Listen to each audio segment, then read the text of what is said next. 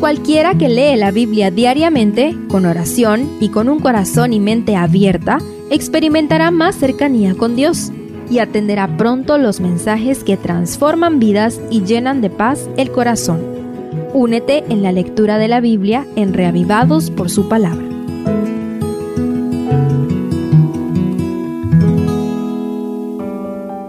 Job 37 este capítulo continúa el razonamiento del discurso iniciado en el capítulo anterior sin ninguna división natural en el texto. Estudiémoslo para extraer lecciones espirituales para nosotros. En primer lugar, el capítulo continúa exaltando las obras de Dios, tratando de aprender algo de la grandeza, gloria, poder y sabiduría de Dios en los fenómenos naturales más admirables para la humanidad. Sin detenerse, sigue con la figura de la tormenta eléctrica iniciada en el capítulo anterior, la cual concluye hasta el verso 5. En el verso 2 convierte al trueno en una metáfora de la voz de Dios. Luego habla del control que Dios ejerce sobre la nieve, las nubes, la lluvia y el viento. Estos fenómenos naturales eran muy admirados en la antigüedad, tanto que la mayoría de las culturas paganas los deificaron y adoraron. La lluvia era especialmente necesaria en el Medio Oriente antiguo porque la economía dependía en gran medida de la agricultura. En pocas palabras, en la primera parte del capítulo, que abarca más de la mitad, Eliú propone que Dios debe ser temido por causa de sus grandes obras. En gran medida tiene razón. La naturaleza y todos sus fenómenos, correctamente entendida, nos habla de un creador y sustentador de todas las cosas cuyo carácter se resume en amor, cuya sabiduría supera infinitamente la nuestra, cuyo poder es inmensurable. ¿Cómo no temer y adorar a un Dios así?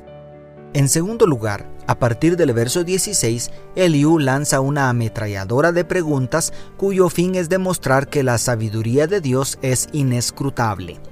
Las preguntas se suceden una tras otra de manera directa y personal, llegando a cierto grado de ironía en el verso 19 y cerrando en el versículo 20 con un cambio de persona donde Eliú pretende reprender a Job por su supuesta presunción, pero ya no se atreve a hacerlo directamente, así que toma el lugar de su interlocutor para decir, ¿sería apropiado que yo exigiera hablar con Dios?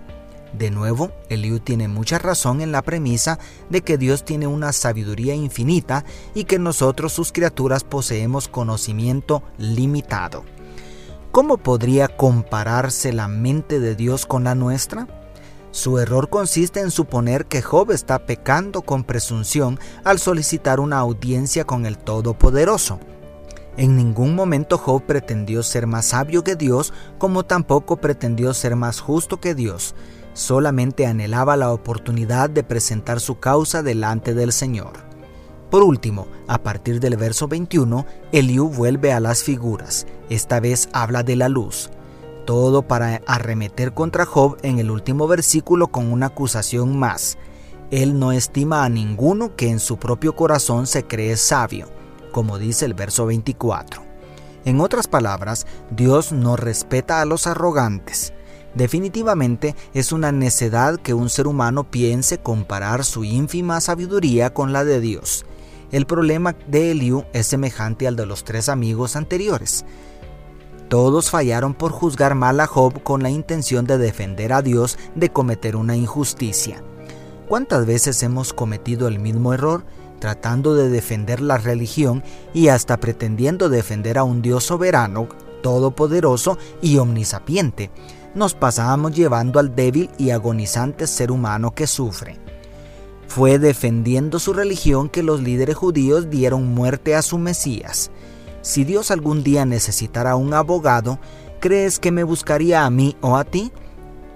El Creador jamás ha necesitado ni necesitará un abogado defensor pero sí anhela con todo su corazón una relación estrecha con sus criaturas inteligentes, es decir, creadas a su imagen y semejanza.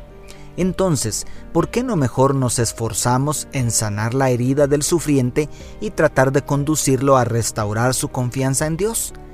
A todos los dolientes como Job, Dios está diciéndoles a gritos, te amo y me quedaré a tu lado en medio del sufrimiento hasta que salgas victorioso. Dios te bendiga, tu pastor y amigo Selvin Sosa.